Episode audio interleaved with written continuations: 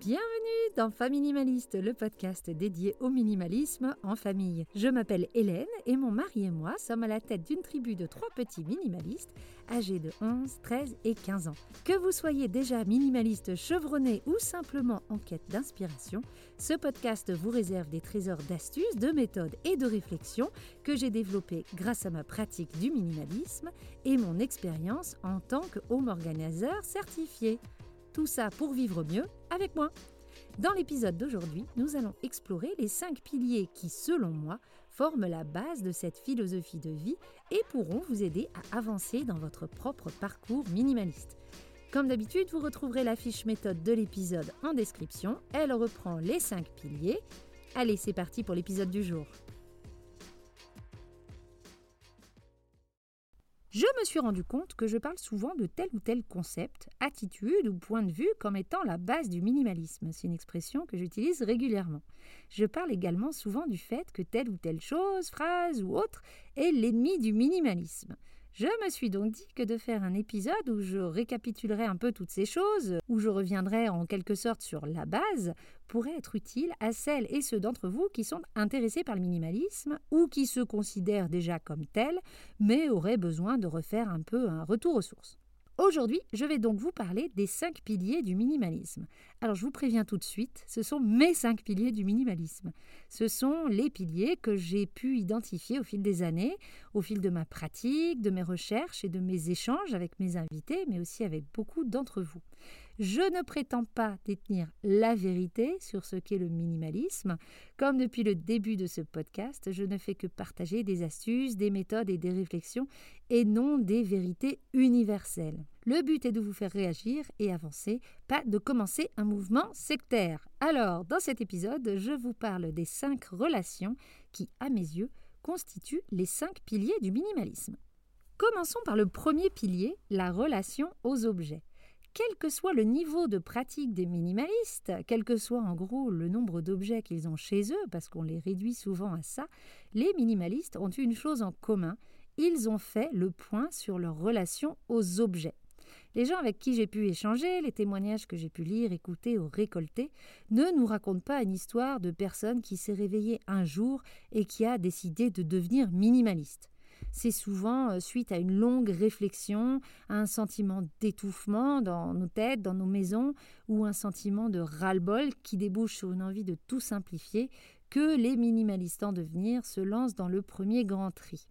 Et ce qui les différencie d'une personne qui fait euh, des tris réguliers, c'est qu'avant de se lancer dans ce tri, et aussi beaucoup pendant ce tri, il faut l'admettre, le minimaliste en devenir s'interroge sur sa relation aux objets, sur pourquoi il achète tant d'objets qui lui semblent maintenant inutiles, voire pesants, et il se rend compte petit à petit que le coût d'un objet n'est pas juste le coût d'achat.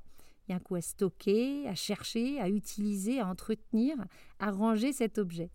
Le minimaliste met tous ses coûts dans la balance et il fait des choix.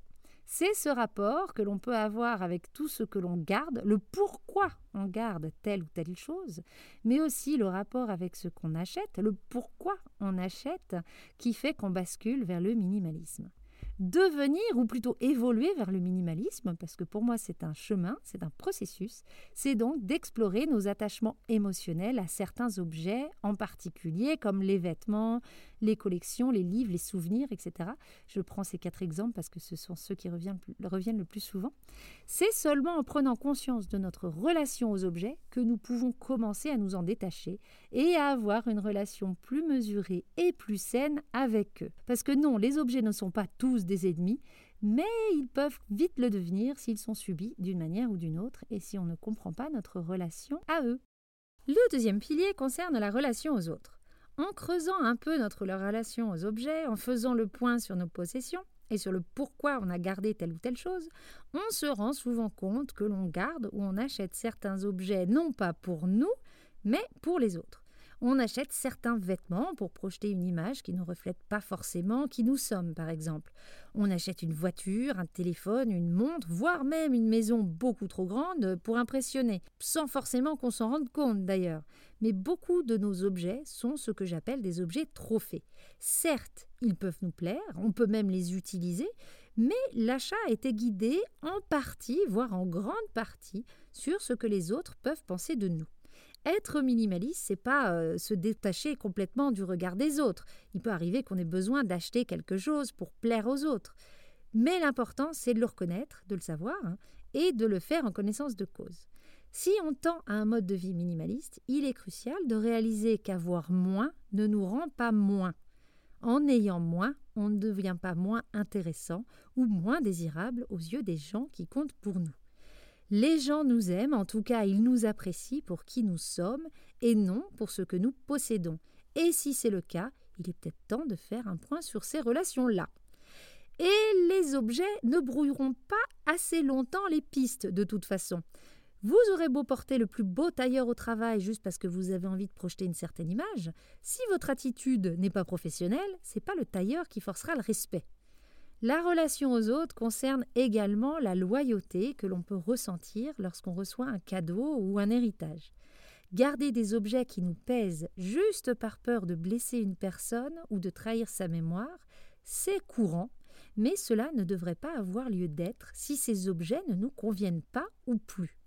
Avoir peur de perdre ou d'endommager une relation à cause d'un objet dont on se serait séparé, c'est avoir peu de confiance en notre relation avec la dite personne. Une vraie relation, et même le souvenir de quelqu'un, devrait pouvoir survivre à la vente d'un tableau qu'on n'aime pas ou qu'on n'aime plus. Passons au troisième pilier, la relation à soi. Pour vivre une vie minimaliste, il est essentiel de savoir ce qui nous rend réellement heureux et de connaître nos priorités.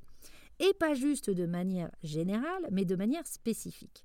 Beaucoup de gens, par exemple, sont heureux euh, de passer du temps avec leurs enfants. Oui, mais qu'est-ce qui les rend heureux? C'est de jouer au Lego, de fabriquer des gabanes, euh, de faire du, du sport, d'aller au resto? Savoir de manière spécifique ce qui fait partie de notre essentiel, c'est vraiment une des clés pour vivre mieux avec moins. Identifions ce qui est essentiel à notre bien-être physique, émotionnel et financier, et en entourant notre vie d'objets qui nous rapprochent de cet idéal au lieu de nous en éloigner, nous pouvons créer un environnement qui nous ressemble sans nous peser. Nous nous allégeons non seulement la maison et le quotidien, mais aussi l'esprit. Donc, cette relation à nous-mêmes, à nous connaître, à connaître nos envies et nos besoins personnels, et non ceux qui nous sont dictés par la pub, par des influenceurs ou par notre entourage, cette connaissance-là est cruciale si on veut commencer à vivre avec moins. Parce que vivre avec moins, ça nécessite de faire des choix. Et pour faire les bons choix, il faut savoir sur quoi se baser. Il faut donc se connaître et connaître nos besoins et nos envies. Le quatrième pilier porte sur la relation au passé. Les souvenirs sont souvent chargés d'émotions et on aime bien s'en entourer. Que ce soit des souvenirs d'un endroit physique, comme un souvenir de vacances, des souvenirs d'une période de notre vie, comme des souvenirs d'enfance, ou des souvenirs de quelqu'un, comme un cadeau d'un proche qu'on ne voit pas souvent, euh, voire même qui n'est plus de ce monde. Mais bien souvent, l'accumulation de ces souvenirs peut être un fardeau. Alors déjà physiquement, les maisons en sont remplies de ces souvenirs, mais aussi dans notre tête. Vivre entouré de souvenirs, c'est vivre dans le passé.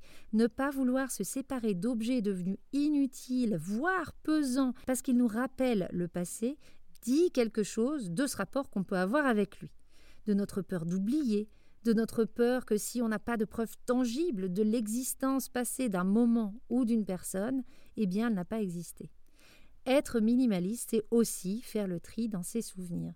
C'est décider de ce dont on veut se souvenir, de la fréquence et du moment où l'on veut s'en souvenir, en choisissant avec soin les objets, mais aussi les endroits où les choses sont exposées. Les souvenirs, par exemple, qui se trouvent sur notre table de nuit, sont la dernière chose que l'on voit juste avant de dormir. Et si ce sont des souvenirs un peu douloureux, ben, c'est peut-être pas la meilleure place. Quand on parle de relation au passé et de minimalisme, c'est d'avoir confiance que si quelque chose vaut la peine de s'en souvenir, on s'en souviendra. Enfin, le cinquième pilier concerne la relation au futur. Le minimalisme nous permet de nous ouvrir à un avenir plus léger en nous délestant du plus grand nombre d'objets. Il est plus facile d'envisager un déménagement, des travaux, une nouvelle décoration, une nouvelle organisation familiale, quand on n'est pas fatigué d'avance en pensant à tout ce qu'il faudra déplacer. c'est avoir des options, justement, si on déménage, par exemple, ne pas se limiter dans le choix d'habitation par euh, la taille de la table du salon. Je parle de cet exemple parce qu'on a vécu exactement ça en arrivant en Nouvelle-Zélande. On peut être plus libre de nos mouvements, plus libre financièrement également, car on diminue nos achats qui deviennent plus rares, mais surtout plus réfléchis. Être minimaliste, c'est beaucoup avoir confiance en notre capacité future à faire sans, à ne pas vivre dans le monde du on ne sait jamais et du au cas où. Beaucoup de personnes gardent des objets au cas où, j'en ai d'ailleurs fait un épisode. Et derrière ce au cas où se cache beaucoup de peur, notamment la peur de manquer. En croyant en nous-mêmes, en notre flexibilité, en notre créativité, on peut plus facilement faire confiance à notre capacité de gérer les imprévus sans être entouré d'une montagne d'objets. Être minimaliste, c'est choisir notre confort futur à notre inconfort présent ou passé. Voilà donc pour les cinq piliers du minimalisme. Je vous les résume une dernière fois. Et bien sûr, vous pourrez les retrouver en description dans la fiche méthode qui accompagne l'épisode la relation aux objets, la relation aux autres, la relation à soi, la relation au passé et la relation au futur. Je vous laisse réfléchir à toutes ces relations et à celles que vous pensez avoir besoin de travailler en priorité. Et voilà pour l'épisode du jour, j'espère qu'il vous aura plu. Je vous invite à aller en description pour retrouver la fiche méthode de l'épisode, ainsi que les différentes manières de rentrer en contact avec moi par email ou via ma page Instagram. Si vous avez des problématiques précises, n'hésitez pas à les partager avec moi, je pourrais même en faire un épisode futur. Et si ces épisodes vous sont utiles et que vous voulez me soutenir dans la création du podcast, merci de prendre 30 secondes pour aller sur votre plateforme d'écoute et mettre des cœurs, des étoiles et des commentaires. Ainsi, le podcast sera beaucoup mieux référencé. Je vous dis à la semaine prochaine en compagnie d'une invitée et en attendant, n'oubliez pas, vivre avec moins, c'est vivre avec mieux.